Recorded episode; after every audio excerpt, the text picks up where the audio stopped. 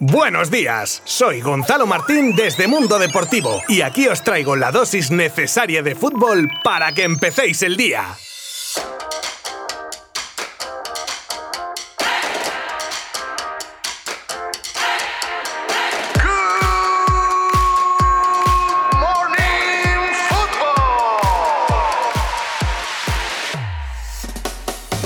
Adiós, jornada 25 de Liga, y nos despedimos de ella con un empate a uno entre el Real Madrid y la Real Sociedad en el Alfredo Di Stéfano. Ayer el Madrid no pudo con una versión de la Real que no fue la mejor de la temporada y que con un gol de Portu al inicio de la segunda mitad consiguió un empate que no contenta a ninguno, pero es que al Real Madrid le cae como una jarra de agua fría con vistas al derby que se avecina. A priori los de Simeone parten como favoritos y más viendo el percal que hay en la Casa Blanca, aunque que bueno, tampoco es que el Atleti esté ahora mismo en su mejor momento. Pero bueno, un derby es un derby y ya se sabe que puede pasar cualquier cosa. Esta jornada nos ha dejado al Atleti como primero, seguido de Barcelona, Real Madrid y Sevilla que cierran los puestos de Champions. La Real Sociedad, Betis y Villarreal en la lucha por la Europa League y en la zona baja, Huesca, Elche y Alavés se encuentran en la zona roja de la que sale el Real Valladolid tras su empate ante el Celta.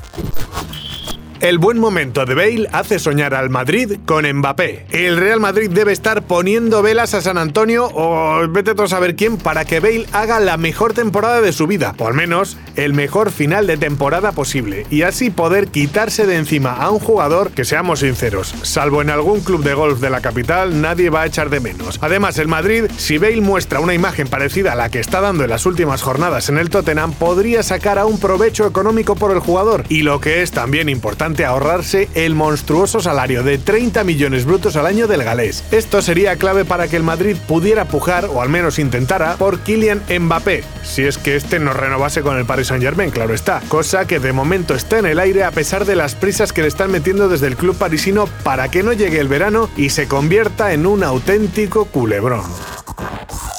El Cholo suma y sigue. Iguala el récord de victorias de Luis Aragonés en el Atlético y tiene a tiro varios récords más. ¡Ostras con el Cholo Simeone! Si ayer os decíamos que ha superado el récord de victorias con el Atlético de Madrid que tenía Luis Aragonés, investigando, investigando, que tiene algún otro récord por ahí a puntito a debatir también, y no le quedan tampoco muchos ya, ¿eh? Pero los más llamativos serían en lo que al Atlético de Madrid se refiere. El de entrenador con más jornadas siendo líder, lleva acumuladas 31 y tendría por delante de nuevo al sabio de Hortaleza que consiguió 33, y a Radomir Antic, que es el que más tiene hasta ahora con 39. Récord a tiro de piedra que tiene el Cholo. Y en cuanto al récord histórico de la liga, también tiene muy cerca el de entrenador con más partidos ganados con un mismo club, que tiene actualmente en su poder Miguel Muñoz con el Real Madrid de los años 60-70, con 357 victorias. Y estos entrenadores son leyenda y están siendo superados por Simeone, que poquito a poquito yo creo que, con unos años de por medio y con más perspectiva,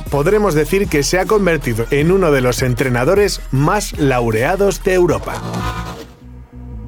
Las dos caras del Granada, una de Champions y otra de farolillo rojo. Si cuando se habla de la liga como de la competición de la regularidad no es por decir, al final estos equipos que mantienen cierta velocidad de crucero y tienen menos altibajos son los que acaban consiguiendo sus objetivos, sean estos los que sean. Y también está el caso concreto del Granada o Eurogranada, que lo está haciendo increíblemente en la Europa League, pero en el campeonato doméstico la regularidad en casa, bueno, es buena, pero fuera de casa, ay ay ay ay ay patinan los de Diego Martínez. Para que os hagáis una idea, si la clasificación de liga fuese en base a los partidos como local, el Granada le pelearía la Champions al Madrid. Pero si esa misma clasificación se hiciese con los partidos jugados como visitante, el equipo nazarí se iba al pozo de la segunda de cabeza y como farolillo rojo además. Por suerte para ellos y para otros muchos equipos, claro, no existe ninguna de estas clasificaciones. Si no, muchos se echarían a llorar. Si os interesa, por curiosidad, ver estos rankings virtuales, podéis encontrarlos en nuestra web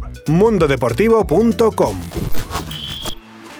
El increíble motivo por el que Dele Alli habría roto con su novia. Bueno, la verdad es que este tipo de noticias son duras de contar, ¿eh? no, sé por dónde empezar, la verdad, estoy, estoy consternado. Y es que el pobre Dele Alli que esta temporada no está contando con la confianza de Mourinho, pues para más Inri tampoco tiene la confianza de su novia. Bueno, hay que decir ya exnovia, porque el chaval debe meterse unas viciadas al Fortnite como si no fuese a ver un mañana. Pero ¿qué estás haciendo con tu vida? Bueno, este igual ha visto que podía sacar más pasta desde la silla del ordenador de su casa que corriendo en un campo de fútbol y ha dicho, tate, esta es la mía. Pero me parece a mí que va a ser que no. El caso es que su chica estaba ya también un poco hasta las narices de él, todo hay que decirlo, o eso dicen nuestras fuentes. Y lo del Fortnite, o como diría mi padre, lo de las maquinitas esas, las maquinitas, ha sido la gota que ha colmado el vaso y su relación. Chavales y chavalas que os refugiáis en el mundo virtual, que sepáis que fuera de vuestra habitación gamer hay un mundo maravilloso.